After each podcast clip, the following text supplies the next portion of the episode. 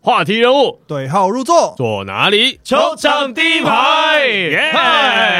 我们这一集邀请在 Podcast 界我们的前辈，前辈，前辈，是前辈。前辈啊，前辈好，欢迎篮球乌托邦，哎，欢迎，哎，不对吧？你们才是前辈吧？没有，没有，没有，没有，没有，没有，没有，没有，纯纯篮球领域，你们应该是前辈。我们这一集呢，跟篮球乌托邦其实会聊到最近 Plus League 打的季后赛，两个对战组合其实有不同的风格。不过，我想大家比较关注的，应该还是在六月六号这场比赛。六月六号，台北富邦勇士在洲际迷你蛋梦想家的主场拿到了第二胜，那在系列赛取得二比零优势。我个人其实认为这场比赛是我今年看到目前为止，我觉得甚至比神仙打架它的张力。过程我自己觉得还有精彩，我不晓得你们怎么觉得。我其实觉得也是、欸，因为这场比赛是从第一分钟开始，就是大家都已经上紧神经，就是上紧发条这样，然后每一个 play 其实都是肉碰肉的对决。那神仙打架其实比较像是他一直从第一节、第二节、第三节，然后酝酿到第四节，然后才有很关键第四节的两个对抗。嗯、我们今天是三打二哦，我们我们这个球场第一排是三位，然后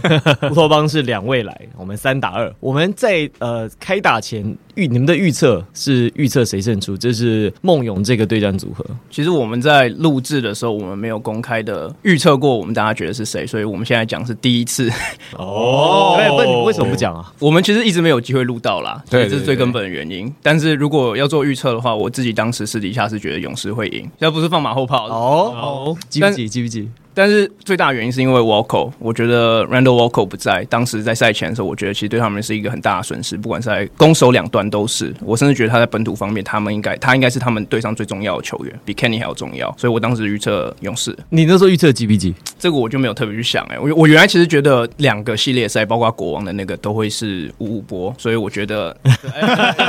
没有哦。梦勇其实很五五哦，只是刚好最后的走向都是走到导向对勇士勇士最有利的这一边。那另外一边。就真的不是五五了，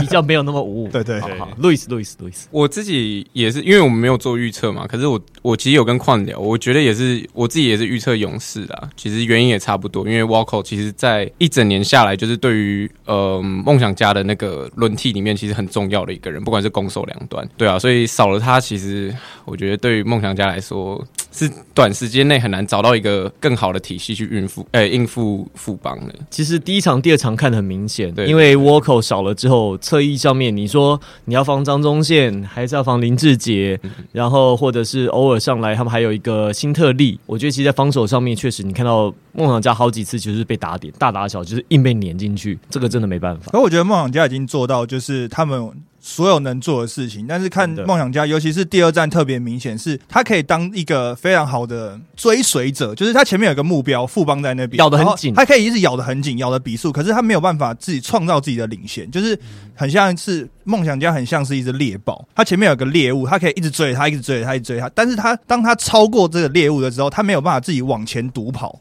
所以他他可以在追分的时候咬得很紧，气势很好。那当追过去之后，他就没有办法创造自己的领先。就第二站很明显啊，他很。很多次取得领先，全场十几次超就是互换领先，可是最多的领先分数只有三分，他就是没有办法在得到领先之后，可能现场气氛也很嗨，然后大家都想要就是一鼓作气把分数压过去，所以接下来几个进攻选择会比较急躁一点。可是就是赛后我们也有在聊这件事情，这几个进攻选择虽然急躁，但是对梦想家来讲是没有错的，因为他们一整季就是这样打。如果你那几个 play 被他打进了，那个气势又不一样。但是可能就是我们讲一场好的比赛，他胜利的天平还是会有一点点。倾斜，但今天就是倾斜到勇士那边。Henry 是预测梦想家，我是预测梦想家，预测三比二嘛，他是预测梦想家到冠军的，对啊，梦想家到冠军，梦想家只有 梦想家下半季的状况是真的非常好，所以我觉得你预测他这样，我觉得也不会太惊讶。但是我我我想讲一下，就是 Henry 刚刚最后讲到梦想家这个得得分的这个东西，你你觉得这个如假设今天 Yankovic 没有受伤，他如果打 Game Two，这个问题会不会好一点？就是在至少在得分，呃，一对一进制造进攻机会的这件事情，你觉得会不会帮有帮助？当然会啊！就不讲别别的 Yankovic 要是在的话，我认为搞不好曾文鼎那个胯下传球传不过去，交易合起来是吧？因为搞不好曾文鼎那个球，他连连拿到球的机会都没有。都对，因为因为曾文鼎后来赛后讲，他说，因为就是他当然是讲玩笑话，他说因为他投篮比较不准，所以大家比较不上来守他，所以他拿球拿的比较容易。那另外一个是，对梦想家来讲，本土四号位真的没有一个能够阻止曾文鼎去拿球的人。而且如果你想哦，如果 Yankovic 在的话，第四节最后决胜期 Yankovic 应该在场上。嗯，对。那勇士他就会派塞瑟夫塞瑟夫上来，塞瑟夫上来，曾文鼎上场空间可能就不是像昨天那样子，因为剩下就打小阵容，所以可能曾文鼎那个时候他会不在场上哦。我我我自己这样看了，有这个可能性在。嗯，我同意。而且我觉得没有 Yankovic 的情况下面，其实梦想家呃真的合格的禁区守护者，其实就只剩 Gilback。然后在需要调节他体力的情况下，他们那场第二第二战其实是打了很多小球，然后小球的情况下，我觉得让勇士的锋线是吃了不少的甜头，这样子。嗯，所以我觉得 Gilback 已经就是完全做到他他该做不能做的事情，他进步超多哎、欸，他包括保护自己的犯规，其实都做的很好。但我觉得也是因为梦想家用体系来保护他了，所以变成是钱肯尼在第一线要很 aggressive，就要很很积极的去做去做防守。所以第二场比赛看得非常明显，就是包括钱肯尼，包括呃 Boyd，上半场结束都有犯规麻烦，但是相对的就是 Gilback 是零犯，就他没有犯规麻烦，因为你在前面一拍，等于是你的队友已经帮你省掉很多事情了。嗯，对。Tony 那个时候的预测呢？我那时候是勇士啊，三比一，哦，跟我一样嘛。对对对，那时候我我那时候想的想法就是经验吧。嗯哼，因为毕竟呃，playoff 的那个张力其实不一样嘛。那呃，勇士的经老经验的人比较多。那就是会 handle 这种张力啊，这种氛围的地的球员，其实可以抗压力的球员相对比较多了，所以我还是那时候认为勇士的赢的机会比较高。我觉得看完第二场比赛之后，我自己就觉得说，哇，那富邦的经验真的是很很很可怕的一个地方，就是很多球是就是当梦想家，比如说一边进球，那球迷都还在叫的时候，其实木邦富邦已经打回来，而且他们 either 就是有办法是制造一个空空档，或者是他制造一个犯规，就是马上就把你那个气势压在气势压下去，所以我觉得这是。这真的可能是富邦，就是当你在分析他比赛的时候很难分析。我我印象很深，就是最后第四节不是两分钟的时候放啊志杰跟阿炳跟辛特利一起上来的时候，我觉得那个气势就还有张宗宪，还有张宗宪，那气势就是不一样。因为那时候其实也是打很焦灼，可是富邦的主将都还没有上来，然后还是打很焦灼。然后在同时是不是放上三个到四个那种主将上来的时候，我觉得那气势就整个压过去。我自己觉得富邦的富邦勇士他自己最厉害的五个阵容是林书伟配张宗宪、辛特利、曾文鼎。还有林志杰，我觉得这是他们破坏力最大的阵容。我觉得这个阵容很难，他切可以切，投能够投，然后不会乱掉球。而且我觉得最重要的是，五个都可以拿着拿得住球。对啊，他真的不会有随便一个，你随便一个人说轮轮换到弧顶，然后拿球，感觉都是很合理的选择。而且你要看这几个人的防守也都是很硬的哦。林书伟虽然很瘦，可是他是很硬的哦。你看最后那个超球，他点的超准的，然后让那个阿顶再传给他那个快攻上篮得分。所以 Chris 花那么多钱有道理啦，有道理啦，有。这球员看起来是有这个价值在的，可是不得不讲，就是梦想家那个主场气氛，就是其实我在第一站结束之后就讲，因为第一站就是 Yankovic 受伤嘛，那整个梦想家就呈现非常低气压嘛。对，那我在第一站结束之后，我们录赛后回顾，其实我就讲，梦想家有可能在，他是最有可能在逆境中能够生存，就是能够翻身的，因为梦想家一整季就是一个非常正能量的球队，他是越遇到逆境，可能会逼出越强梦想家。其实，在第二站非常明显。对，我觉得其实第二战，我觉得打的我都鸡皮起鸡皮疙瘩了。因为其实我虽然看好台北富邦勇士，我们是以战力上来讲，我认为他会晋级。对，可是我昨天第二战，我个人 personally，我非常希望梦想家能够赢。不是说为了精彩度，或者是为了说这个系列赛能够延长，我是光就在场上，他们全场的那个气氛，就是那好几千人，他们想的就是那件事情，然后非常的投入在，那时候团结一心，你真的是会被他觉得起鸡皮疙瘩，感动，就觉得我真的是希望他们赢球。可是虽然说很多人大家讲说梦想家的主场是所谓魔鬼主场嘛，但梦想家其实今年有很多场就是单节进攻绕赛，也都是在主场，所以有时候我会觉得他们的 crowd 或者他们的 energy 会不会有时候反倒。害了他们，就是让他们可能肌肉太紧绷啊，干嘛？这我不知道啊。欸、这跟工程师、啊、其实跟工程师一模一样啊。对啊，工程师也是常常遇到平工，尤其刚开机的时候，平工的状况非常明显，在主场啊。不一定啊，我觉得这个这个一半一半，因为你看工程师他上半季一开始也是很很紧绷嘛，对在这在放不开。可是你看他放开来之后，打新北国王两场主场就打得很顺，所以开局其实开的都不好，那两场工程师开的都不好。对，可是后来主场的这些球迷其实有帮忙，把那个气势又给翻过去。所以在我我自己是认为季后赛其实主场的优势还是蛮巨大的，包含我也认同，而且我也认为如果就算有主场哨，我是可以接受，我是觉得合理的啊，不然打那么打那么辛苦要主场干嘛？我说真的，我觉得这个系列赛这三场，我觉得看起来没有太大问题。嗯，对，我觉得这如如果我们单讲哨声，我移回 Game One 中那个梦想家打富邦那一场，我觉得因为那场富邦的哨音或是得到的犯规数是比较多，那那场他们第三节的上罚球线罚球线的次数是十六比十六比二，但我觉得那个并不是说什么裁判主场哨的原因，当然第第一是富邦得利，然后第二是我觉得富那就是刚刚我觉得 Tony 有讲到富邦经验开始出现的地方，因为上半场 Game One 的时候，他们上半场的命中率低于两成，呃低于三成，然后他们在第三节的时候一开始就派出他们最擅长的那个三锋线的，有张宗宪，有有林志杰，然后有这个苏伟，对，然后他们就是上上场，然后他们就是制造制造犯规，制造犯规，用简单的方式做得分，然后对吧、啊？所以我就是就有点回应到刚主场哨的问题了。我觉得这件事情在富如果以富邦的经验来讲，是可以去克服的。你们觉得富邦以目前的气势这样走下去，你觉得他们能够走多走多远？或者是如果说现在看起来碰到工程师的机会很大哦？哦，现在看的机会很大哈、哦。我们因为问题有很多假设，对我来说，对对对，有很多要想。因为我们以目前因为两边都是二比零，对，就以数学的几率来讲，都是听牌了。因为现在看起来是最有可能性的，所以大家已经想说，如果听牌，那这两队在冠军战碰头，我们假设性的问题，这两队各自碰到什么样的状况？说说实在话，工程师在甚至从去年看，他们就是战力还没有说那么坚强的时候来比，他们一直来都蛮擅长打副帮的，就是他们的战绩打富邦都蛮好。所以如果真的要这样子前瞻去做预测的话，我觉得呃，工程师会赢。然后我我其实觉得就是富邦对于工程师的优势不是说非常的明显，他们对于虽然我们说他们的风险很强，但他们经验经验很很老道，但老道这件事情本身就存在了一个他们年纪也比较大的老，对，就是老的这个问题。然后也也不是说他们本土而连赛瑟夫今年虽然去年拿最佳洋将，但今年移动力还有在禁区的宰制力上面，我觉得也没有像去年那么的稳定。所以在打辛巴上面，我觉得这这个会是一个相当相当大的问题。所以那时候他们把德古拉放走啦，尴尬。对呀、啊，把把德古拉放走，弄了个 PJ Jones，，更更更烂，就 PJ Jones 用不上。就.这种事在第一场用完之后，你看徐总第二场不敢用，被吓到了，五分五篮板。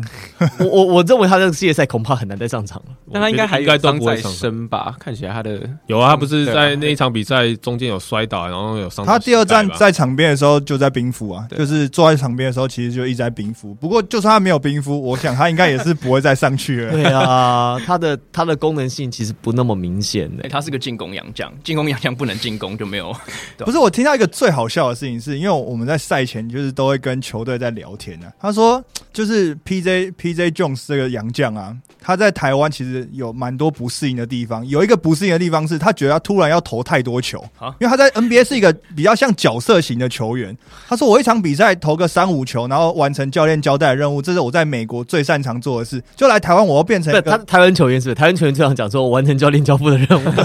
没有，有没有他适应的很好啊，台湾球员很好，对对对。然后最后他说来台湾，早点来嘛。对，他说来台湾之后，他变成一个主战型的洋将，几乎每一个进攻都要由他来做决定。然后一场比赛没什么意外，还可以跟法师一样投个三四十球那一种。他说他突然觉得这世界不是这样在运作，篮球不是这样打的啊。哎、可我其实觉得他这样讲，我我不是想要给他一个 pass，可是我觉得他的逻辑其实是有道理的。因为传统上来讲，我们想到洋将的时候，我们就希望他来台湾是当一个主要的得分手。但是其实之前赛前我有跟就是国王教练 Ryan Marshall 有聊过，他们今年他觉得很大成功的一个点就是他们没有把杨将当做得分的解答，而是他们把杨将的长处发展到最大。像是呃 Thomas Walsh，他就不是我们所谓想象中传统的得分型杨将，他就是巩固篮板做防守。然后 Liggins 呃也有点类似，或者他就是在 Open Court 上做传导的动作。所以 Perry Jones 我觉得他讲这个其实有一点道理。如果他的本性就不是适合做很多得分的话，虽然他以前的 Draft 的那个 Comparison 是小 KD，小 KD 对、啊，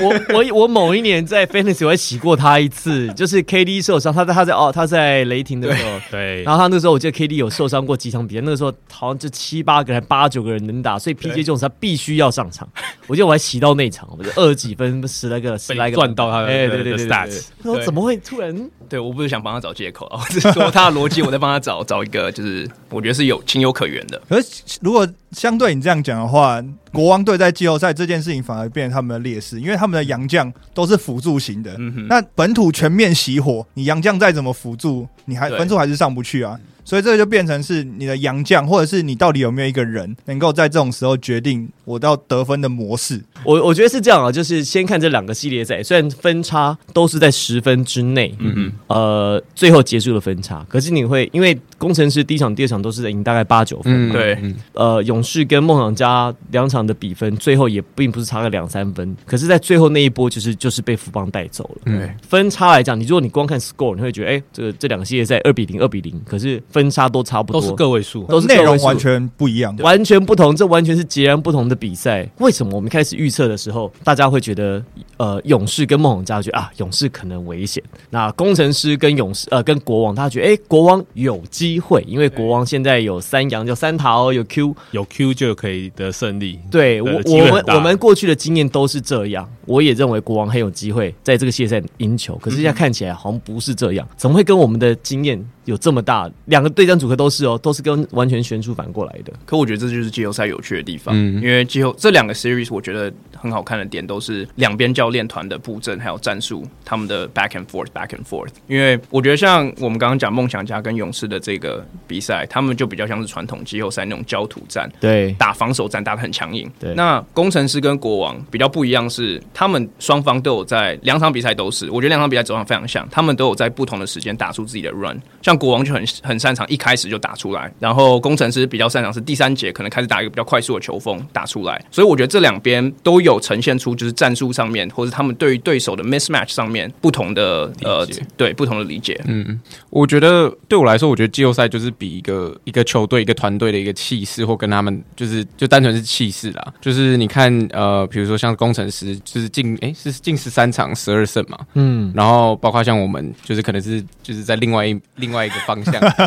进十场九败，我帮你算。对对对，我觉得就是。就是可能，如果有些在看嗯 NBA 或者是的球迷的话，就听过就是 They don't know how to win，就是我们我们知道我们知道要怎么去打败工程师，我们都已经拟定好计划。可是当你真正到场上的时候，呃，当比赛焦灼的时候，没有那个感觉回去，没有那个竞技的感觉去去把这场比赛赢下来。我觉得目前至少国王跟工程师是遇到这个问，我觉得国王是遇到这个问题啦。我觉得对我来说，这个系列赛还有的打。其实对我来说，我觉得其实没有到差很多，原因是我们其实。你只需要那一声，把那个感觉找回来，把本土替补的感觉找回来。其实我们就，我觉得我我如果我们能赢 Game Three，我们一定可以赢 Game Game Four，把比赛带回新组。因为我不觉得说我们在赢了一场比赛之后，两天的调整，然后还是在我们主场的状况下，我们还会输给工程师。说的都没错，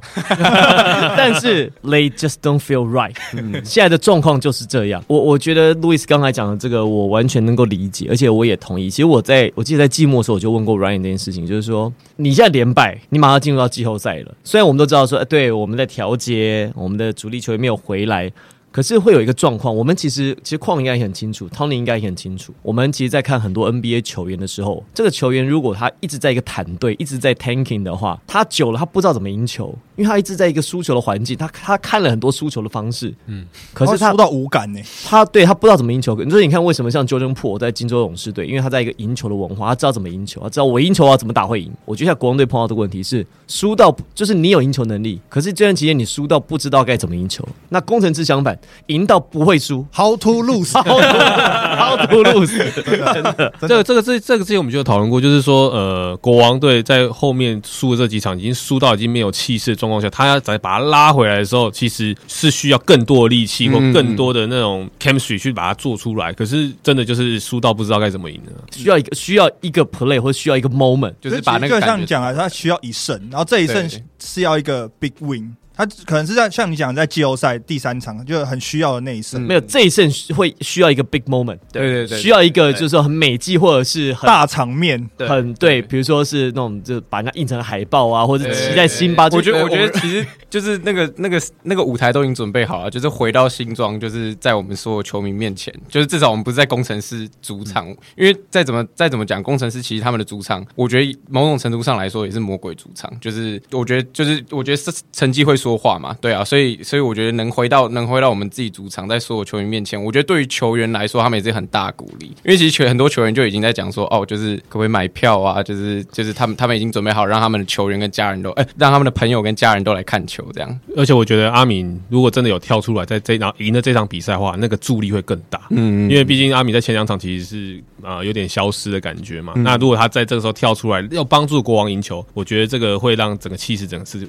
会起来蛮蛮不错的。可是我觉得你们一直讲到心态这件事情，其实心态应该最低落的应该是梦想家，因为我讲我讲哎、欸，我我我说真的，我也我我我说真的，我我跟 Henry 我们礼拜一晚上开完看完之后，我们因为我们礼拜二台北还有事情，我们就没有住在那边，所以我们就开开会看完比赛之后，我们就从台中开回来。其实我们在路上聊了很多东西，但是真的就是心情是很难过。其实我其实我完全同意啊，我就看完昨天比赛，我心里想，嗯，那其实我们球员应该心态会好一点，因为梦想家我们输了两场是在对方客场输两场，他们是在两场主场输两场。可是我觉得倒不是说在主场输，没有，而且还有而且还有梦想家这两场应该是都是很有机会赢的，对，对，对，都输在 在最后五十秒。而且现在又又少了 Yankovic，对，哎，可是你知道讲到少少 Yankovic 这件事情啊，就是第一站少 Yankovic，其实大家都知道嘛。那在第二站的时候，其实很多人就会问教练说：“你少了 Yankovic 之后，你们球队的就是变化，或者你洋将要选择什么？”其实教练他在记者会也蛮不客气的，在讲说少了 Yankovic 就是昨天的事情。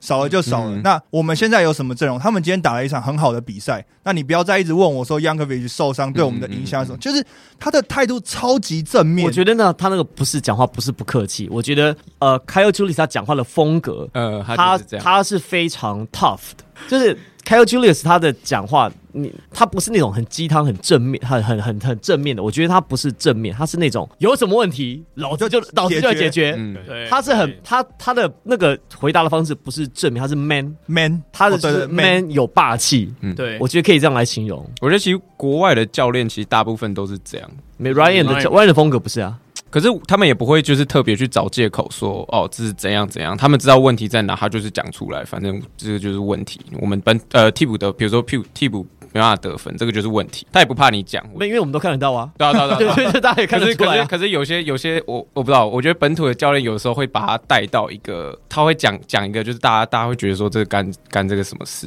比如说不管是吹判啊，是啊是啊，怪来怪去就怪裁判啊。对啊对啊对啊，那我我也不知道，我也没有什么例子，可是我觉得。我自我自己的印象，我觉得国外教练比较会这样啦，就是尽管他们来到他们来到呃台湾是在，就他不是在本土，就是他不是在他自己的国内，他的工作可能 rely on this，可是他还是觉得说就是没错，这就是我们。我我觉得其实跟篮球的氛围跟文化，我觉得可能不是篮球文化，我觉得跟整体的文化有关系。嗯，我常听到像像路易斯这个讲法，我常常就我自己知道，很多教练他们会怕，觉得说我讲出来我会被伤害到球员的信心。嗯，可问题是你这个球员的信心，你不讲他也是没信心的，因为他他就投不进嘛。所以你你与其说你去把这个伤口遮着，不如说让大家知道，至少要面对那个问题。对你，我觉得台湾的教练，你早点让你的球员面对你的问题，你投不进你就知道说你要怎么投得进，你应该跟他说你应该怎么样可以更好。我觉得甚至我觉得。嗯这很多东西藏不住了，而且国外的教练他会比较讲说 y o u n g k o v i c 他已经受伤了，那他已经过去式，所以变成说他想要用现在他现有的东西去把这件事情完成，他不要再一直回到说 y o u n g k o v i c 受伤，所以球队怎样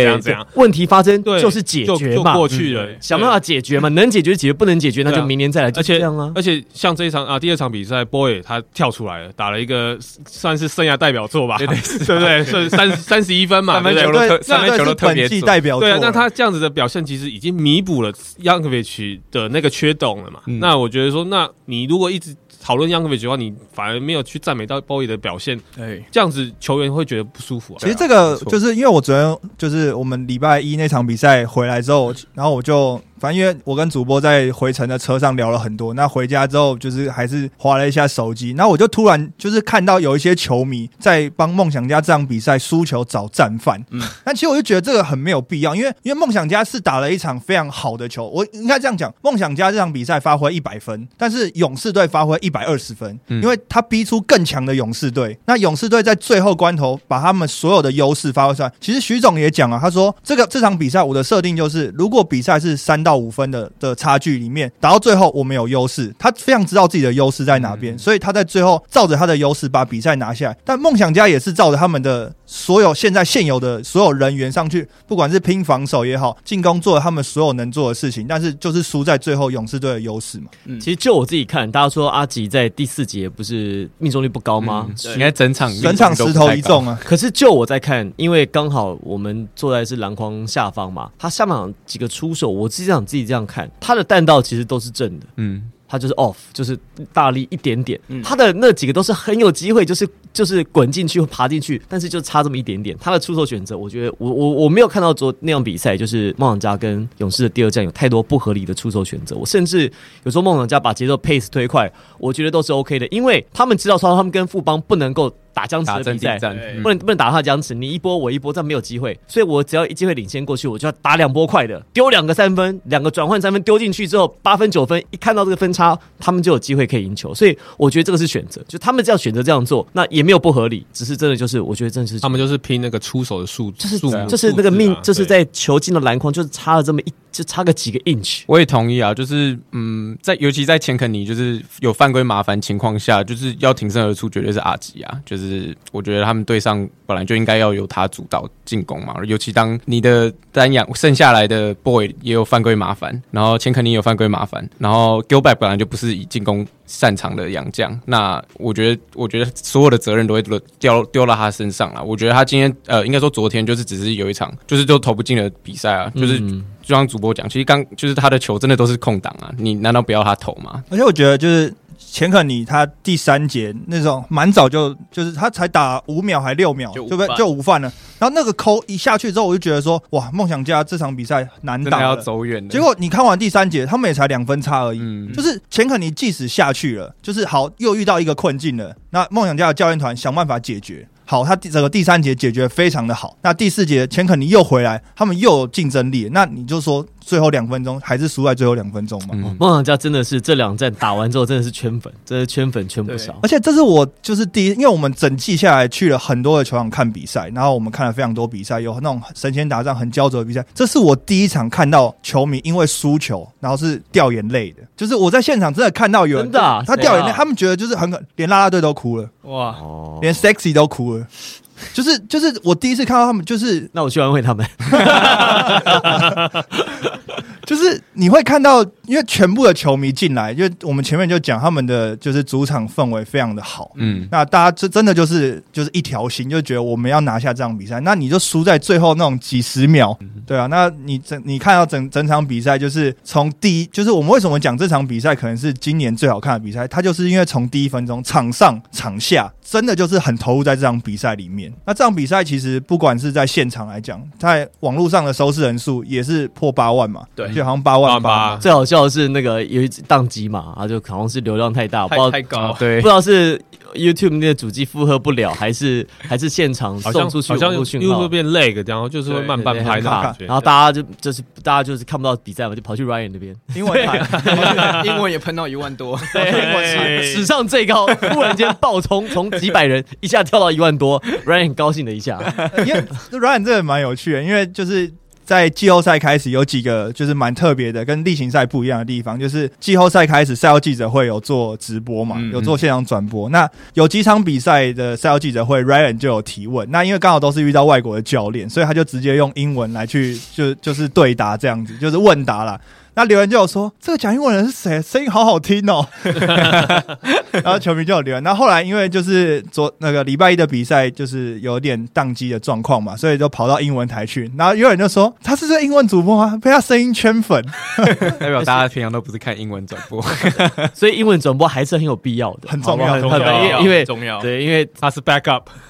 而且。他的声音讲，他在哎，Ryan 讲中文跟英文声音不太一样。嗯，他讲英文蛮有磁性的。对，他讲英文真的就是那种外国人听主播播球赛主播那种腔调口音，就是那样子。中文英文不太一样，他没办法那个讲英文的。对，没办法，要求不要太多。不是，他是靠英文圈粉，又不是靠中文。对对对，我们要求不要太多。说明中文更圈粉呢，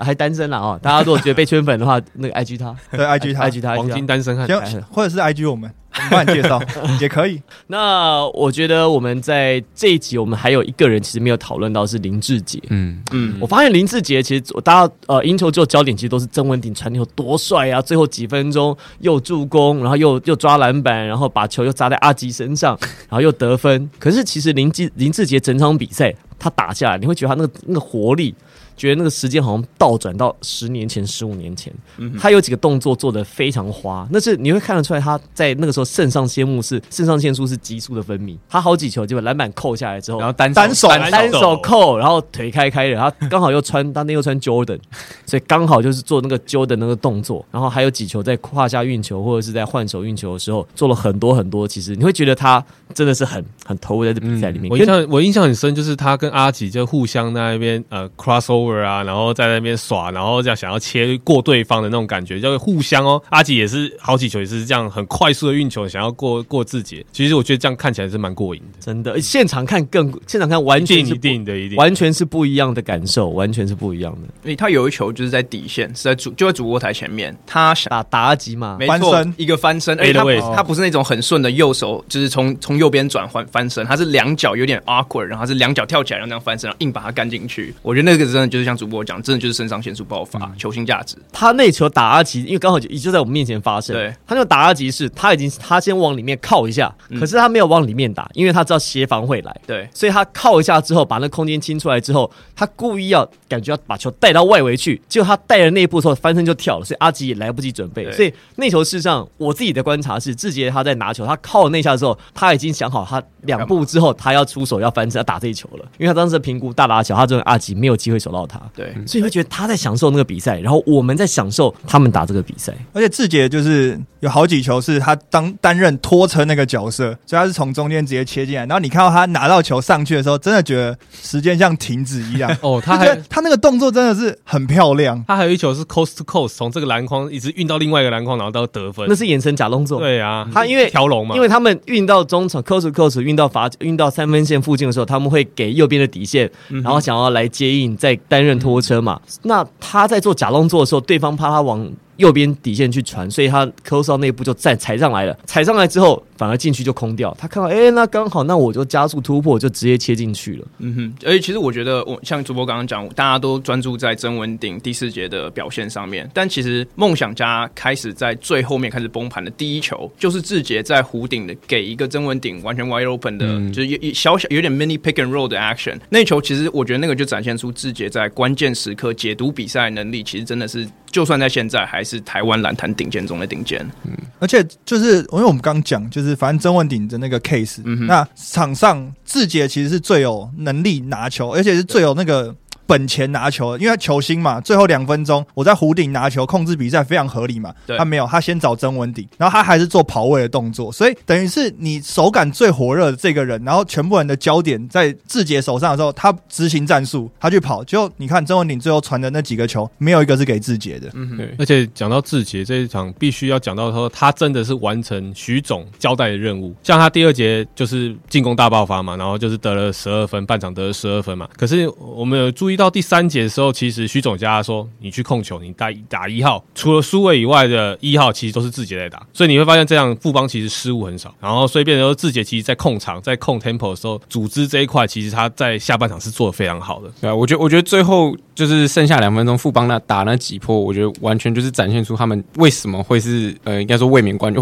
以一个卫冕冠军的身份来挑战这次季后赛，就是他们真的太稳了。当梦想家打了一整场比赛，把所有专注度、现在的专注度全部。放在持球者的时候，他们就用最简单的方式把他们给打败。你去看最后那几球，全部都是用最简单的方式，完全没有运球，就是一个很简单的 pass，直接开后门到后面。除了除了胯下那个部分可能比较难一点，其他都是很简单的传球，很纯粹的篮球。对对对，basketball。所以我觉得这个是篮球最有魅力的地方，就是用最简单的方式，在最困难或者最关键的时刻来决定胜负。对这个是我觉得真的是很很棒的一场比赛。我就没有，其实，在开赛前真的没有想到说今年的季后赛，特别是梦想家跟勇士会打到这个份上，这这真没想到。对，哎，我觉得你刚刚讲到我们关键时刻球星价值这些东西，其实这个是数据没有办法去量化的，这个真的就是你得看比赛你才知道。所以希望明天或者下一场十万，很 快哦，很快哦，我相信啊，打广告一定会。那我可以打广告吗？可以啊，在四星庄体育馆。票卖完没？如果会打广告，应该就是还没。第一层卖完了，我知道在在在对对 A 区嘛，一楼的部分，一部分。对，但其实我们二楼，因为其实我们当天是跟呃 GQ 有合作。做一个也不算是主题日，但是就是呃，算是 就是跟他们合作啦。所以除了场边有很多活动之外，其实我们二楼也会当天会抽二十个，就是会有我们商品的折价券这样。嗯，哇，这是工商时间。好啦，呃，如果大家不想要球季那么早结束的话，国王跟工程师想要再多看几场比赛的话，好不好？礼拜四努力进场，礼拜四，礼拜四这个时候帮国王队加油了。先先帮国王队加油，然后等到打第五战的时候，我们再让最好的那一队，就是我们。常讲嘛，